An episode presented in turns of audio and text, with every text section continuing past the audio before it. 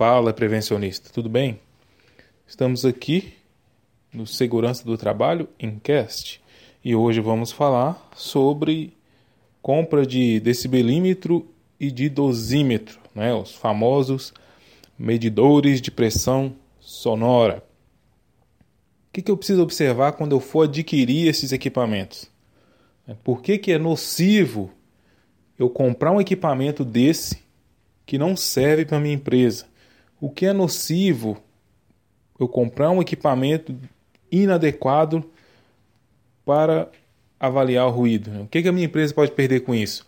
É sobre isso que estaremos falando nesse vídeo. Bom, ruído, né, ele é avaliado em decibéis. Quando a gente fala de ruído contínuo, a gente fala de dBA, né, decibéis na curva A. Apenas para efeito de curiosidade, lembramos que dB, né, o B é maiúsculo. E por que o B é maiúsculo? É em homenagem ao descobridor da, da telefonia, né, dessa unidade de avaliação sonora, que é o nosso caro Graham Bell. Né, ele que inventou o telefone e através dele é que a gente tem essa possibilidade de estar trabalhando com a unidade de medida desse Bell. Então, dBA, ruído contínuo, dBc, ruído de impacto. A NR15 é que determina o nível de tolerância para o ruído ocupacional, tanto ele ruído contínuo, dBA, quanto o ruído de impacto, dBc. Como você sabe, a NR15 ela determina também o ponto em que o ruído passa a ser insalubre.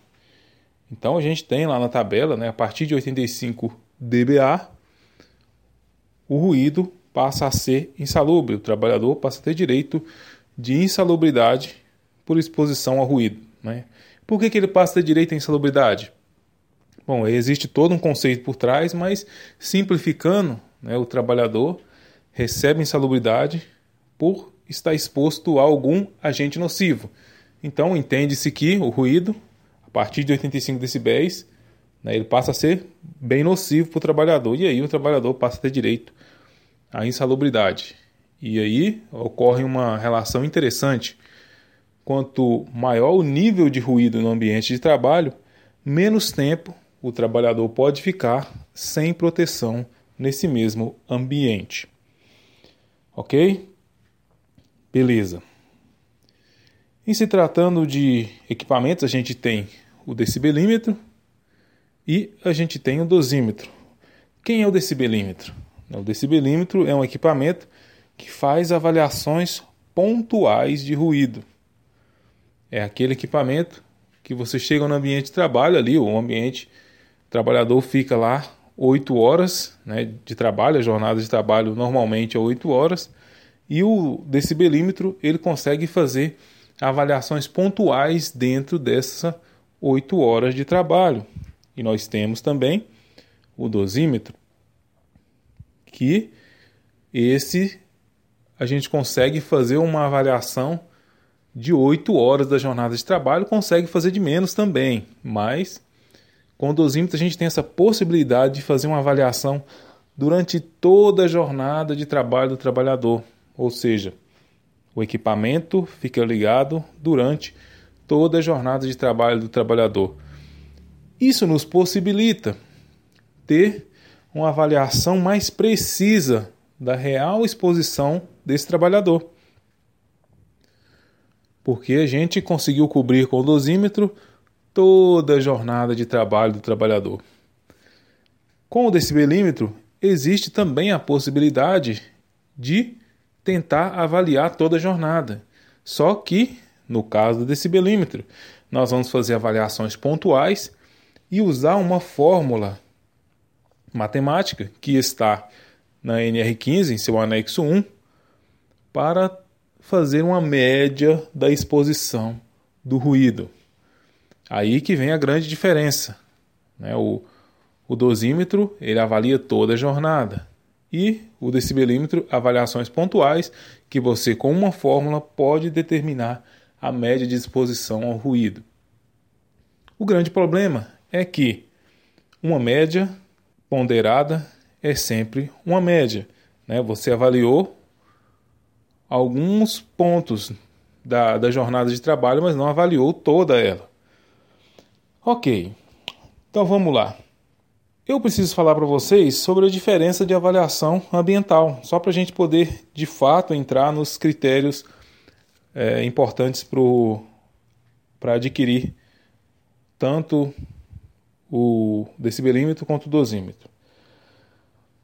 Olha só, na segurança do trabalho a gente trabalha com três ações importantes que vão demandar avaliações de ruídos bem específicas.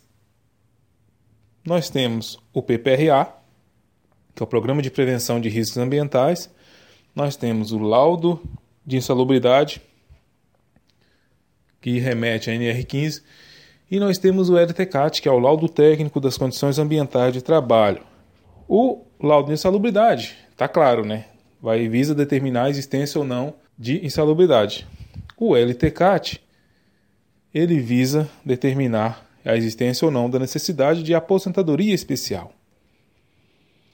Eu posso utilizar um decibelímetro para elaborar meu PPRA, né? para avaliar o ruído e elaborar meu PPRA sem problema. Eu posso utilizar o decibelímetro também para avaliar o ruído que será, né, que essa avaliação será inserida no laudo de salubridade no LTCAT. Posso? Sim. A NR15 me dá essa possibilidade né, de fazer avaliações pontuais e utilizar a fórmula no anexo 1 da NR15 para determinar uma média da exposição do meu trabalhador. Só que, como nós já dissemos antes, a avaliação com decibelímetro ela é pontual. Então, quando a gente usa o decibelímetro para fazer um laudo de insalubridade ou para fazer um LTCAT, ele pode ser questionado. Esse é que é o problema.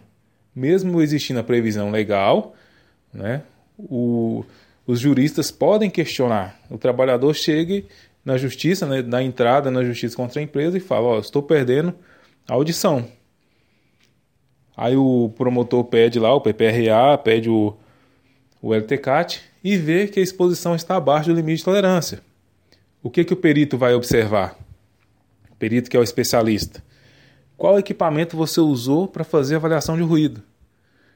Aí o perito descobre que você utilizou um decibelímetro. Bom, tá armada aí a confusão, não é verdade? O perito pode questionar, afinal, com o decibelímetro você faz avaliações pontuais.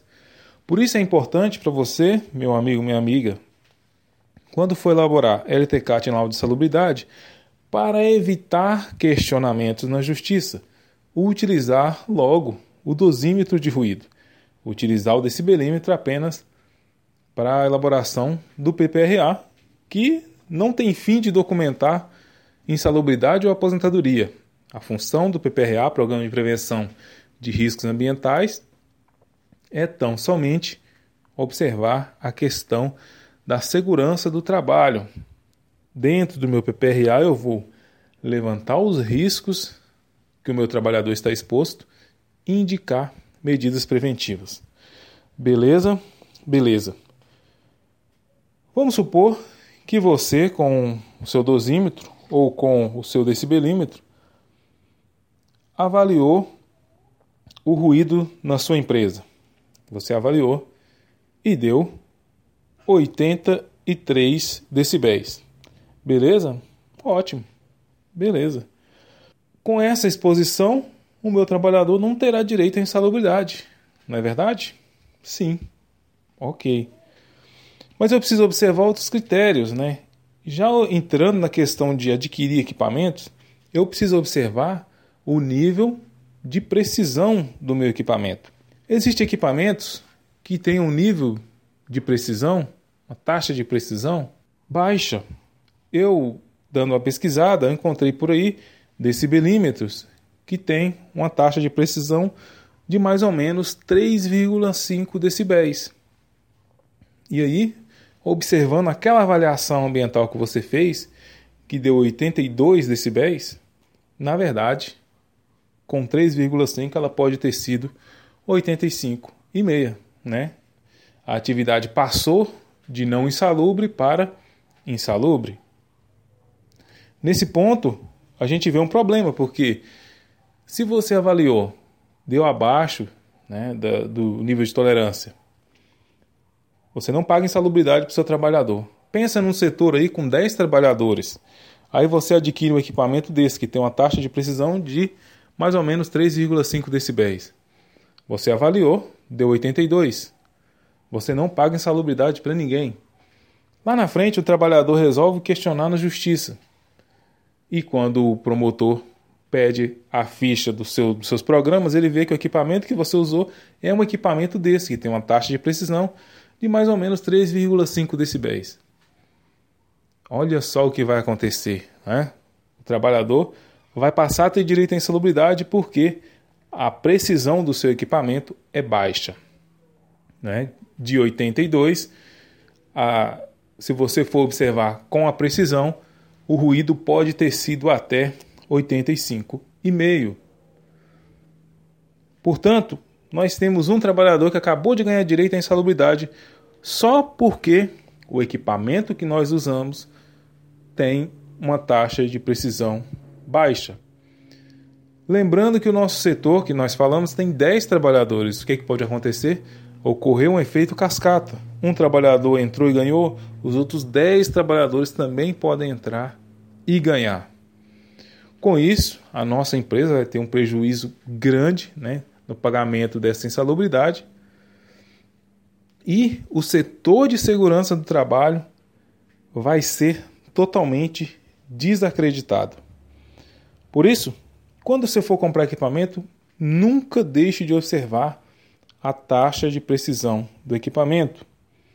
Nunca deixe de observar também o tipo do equipamento. A NHO 1 da Fundacentro, que é uma norma de higiene ocupacional, mesmo ela não sendo obrigatória, ela determina uma série de parâmetros técnicos para os equipamentos. Vale aqui lembrar que a NHO da Fundacentro não é obrigatória para o PPRA e para o laudo de insalubridade, mas é obrigatória para o LTCAT por força do decreto, acredito que é 3089. Tá? Esse decreto obriga as empresas a seguir os critérios da NHO da Fundacentro e observar o limite de tolerância da NR15. Bom, por isso é importante você observar o que a NHO determina. E mesmo ela não sendo obrigatória no PPRA e no laudo de insalubridade, ela passa a ser vista como um bom costume. Mesmo não sendo obrigatória, ela é bem vista também dentro do PPRA e do laudo de insalubridade. Sendo assim, eu indico que mesmo dentro do PPRA, você observe os parâmetros da NHO, porque isso vai proporcionar a você fazer um programa mais coerente, mais consistente.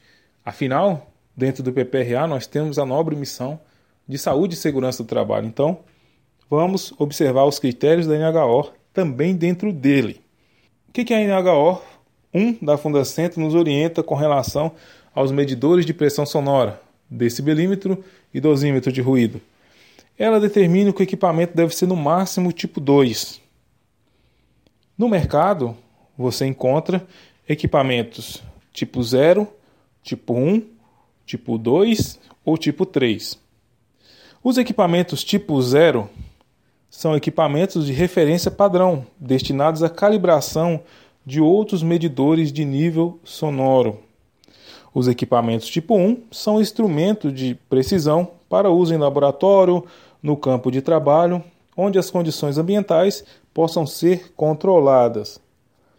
Os equipamentos tipo 2 eles são instrumentos destinados às medições, às avaliações em campos de trabalho. Então, meu amigo e minha amiga, você, para avaliar o ruído no seu ambiente de trabalho, deve sempre comprar equipamentos tipo 2. No mercado ainda existem os equipamentos tipo 3. Esses são instrumentos de simples avaliação, apenas utilizados para ter uma ideia aproximada do nível de ruído. Então, Nestor, é por isso que a NHO 1 da Fundacentro fala que o equipamento utilizado deve ser no máximo tipo 2, porque o tipo 3 ele é usado apenas para ter uma ideia aproximada do nível de ruído no ambiente de trabalho. E onde eu vejo né, se o seu equipamento é tipo 0, tipo 1, tipo 2 ou tipo 3? Na própria descrição do equipamento, na página de venda do equipamento, você pode ver sobre isso. Tá? Se você estiver comprando equipamento pela internet, você consegue ver na página de vendas. Se você estiver comprando de forma presencial, solicite essa informação para o vendedor. Então, até agora nós já comentamos dois critérios: o critério de precisão e o critério de tipo de equipamento. Vamos agora para um terceiro critério que ele também é muito importante. Ele não é normativo, mas é um critério de bons costumes, que é os equipamentos multifuncionais. Nós temos equipamentos aí no mercado que eles avaliam até cinco tipos de agentes ambientais. E quando você olha para o preço dele, você vê como uma condição favorável, porque se você fosse comprar aqueles cinco equipamentos de forma separada, sairia mais caro. Só que os equipamentos multifuncionais, e aqui eu vou dar um exemplo de um que eu tenho aqui em casa, que ele é um termohigrodecibelímetro luxímetro. O que, é que ele avalia, Nestor? Ele é luxímetro, ele é termômetro, ele é higrômetro, né, para avaliar a umidade relativa do ar, e ele é decibelímetro. Então eu tenho aqui um 4 em 1. Quanto esse 4 em 1 me custou? Esse 4 em 1 me custou 400 e poucos reais. Né? Um ótimo preço. Só que ele é um equipamento multifuncional. E ele é um equipamento tipo 3. Por que você comprou esse equipamento então, Nestor? Eu comprei esse equipamento, na verdade, quando eu não conhecia os parâmetros né, que eu estou mostrando para vocês agora. Então, o que eu estou mostrando para vocês agora é o que eu já sofri na pele, né? A gente pode dizer assim. Os equipamentos multifuncionais, eles têm algumas coisas ruins. Por exemplo, manutenção. Normalmente eles usam o mesmo circuito. Então, se você tem um equipamento como esse meu, se ele estragar apenas o decibelímetro, as outras três funções normalmente vão ser prejudicadas também. Afinal, eles usam o mesmo circuito. Por conta de usar o mesmo circuito, além de se estragar uma função comprometer as outras, eu ainda tenho o problema do preço. Normalmente o conserto de um equipamento desse é muito caro. Por quê? Quando o técnico for consertar o equipamento, ele não vai mexer em apenas uma função, ele vai mexer em quatro funções. Por isso, o conserto do equipamento sai caro. E normalmente, quando o equipamento desse estraga, acaba saindo bem mais em conta jogar ele fora e comprar um novo do que pagar para consertá-lo. Então, até agora, nos equipamentos multifuncionais, nós já detectamos esse fator, né, do fator conserto. Nós temos outro fator também, que é a calibração. Normalmente, a calibração dos equipamentos multifuncionais são muito caros. Esse equipamento meu, por exemplo, eu comprei ele por 400 e pouco, a calibração dele também é 400 e pouco. Ou seja, sai mais barato para mim comprar um equipamento novo do que calibrar ele. Então, o item 2, né, de não comprar multifuncionais, é que o valor de calibração é muito caro. Nestor, e se eu fosse calibrar um por vez? Vou citar o exemplo do decibelímetro. Se eu fosse calibrar um equipamento que fosse apenas um decibelímetro, a calibração ia sair hoje por uns 200 e poucos reais. E não por 400 e pouco, né? Ou seja, o multifuncional, nesse caso, a calibração dele sai o dobro do preço. Né? A calibração dá para comprar um equipamento novo. Outra coisa é a precisão, né? A gente dá uma puxadinha no item passado. Alguns multifuncionais têm uma precisão muito baixa. Né? Esse equipamento meu, por exemplo, ele tem a precisão de mais ou menos 3,5 decibéis. É aquele caso que eu comentei para vocês no início. Uma função que eu avalio como 82 pode ser 85,5, ou seja, ela pode passar de não insalubre para insalubre. E se eu avalio em 86, na verdade, ela pode ser 84, ou seja, eu poderia estar naquele setor com 10 trabalhadores, por ter avaliado ela como 86, está pagando insalubridade para 10 trabalhadores. Como na verdade, a avaliação de 86 foi 84, né? Por conta da taxa de precisão ser mais ou menos 3,5 decibéis. Então, ficou aí três itens para você observar nos equipamentos multifuncionais conserto, que é mais caro, calibração, que é mais cara, e precisão, que normalmente é ruim. Por isso, afirmo para vocês, comprar equipamentos multifuncionais não dá certo. Preço. Os equipamentos de avaliação ambiental, eles têm uma variação muito grande. Aqui eu avaliei apenas um decibelímetro. O valor que eu encontrei dele no mercado, pesquisando pela internet, foi mais barato, 197 reais, o mais caro, 4.980 reais. Nestor, que variação maluca é essa? Sim, ocorre que esse de R$ 4.800, R$ 4.900, ele falta falar. ele é um equipamento muito bom. Ele tem gráfico no display, ele tem tipos de classe, ele tem microfone elétrico condensável destacado pré-polarizado, nem sei o que é isso. A escala dele é maior do que as outras. Ele tem varredura. Ele tem resposta lenta, rápida, pico, impulso de oitava, enfim. Só falta falar, né? Por isso, meu amigo, minha amiga, você não precisa ir nem de um extremo a outro. Você tem que avaliar no momento da compra, desde esse de 197 até o de 4.980. O que, que eu vou comprar nesse tour? Depende. Por exemplo, não precisa você comprar um equipamento desse de 4 mil reais. Tem decibelímetros por aí de 400 reais que supre totalmente aqueles critérios que nós já falamos para vocês. Né, eles são tipo 2, eles têm uma taxa de precisão boa e eles não são multifuncionais. Por isso, você não precisa pagar caro por equipamento, a menos que você queira. Se você quer um equipamento top, realmente esse de 4.980 é um bom equipamento. Mas se você quer um equipamento razoável que vai suprir o que você precisa aí no seu ambiente e que está de acordo com as normas e boas práticas, esse de 400 reais já lhe supriria totalmente. Marcas de equipamento. Pessoal, eu sei que esse áudio ficou bem mais longo do que a gente queria né, e pensava, mas qualidade, né? Vamos lá. Marca de equipamento. Qual marca eu devo comprar? Depende do que você precisa, né? Tem muita gente que critica as marcas Strutemp, Struterm. Eu, sinceramente, não vejo muita coisa contra, não. Não vejo nada contra. Tem gente que diz que esses equipamentos, Strutemp e Struterm, são equipamentos que vêm do exterior, a pessoa vem, né, eles compram os equipamentos lá fechados, na caixa fechada, chega aqui, só cola o adesivo da empresa, né, Struterm. Se é verdade ou não, eu não sei. Afinal, eu não abri caixa de equipamento nenhum. Como é que eu vou saber se é verdade ou não? O que eu posso dizer é que, se ele estiver de acordo com as normas, por que não? Daí a gente tem equipamentos mais caros, como os equipamentos da Quest, né? E dependendo da pessoa, tendo dinheiro, quiser comprar o mais caro, tudo bem.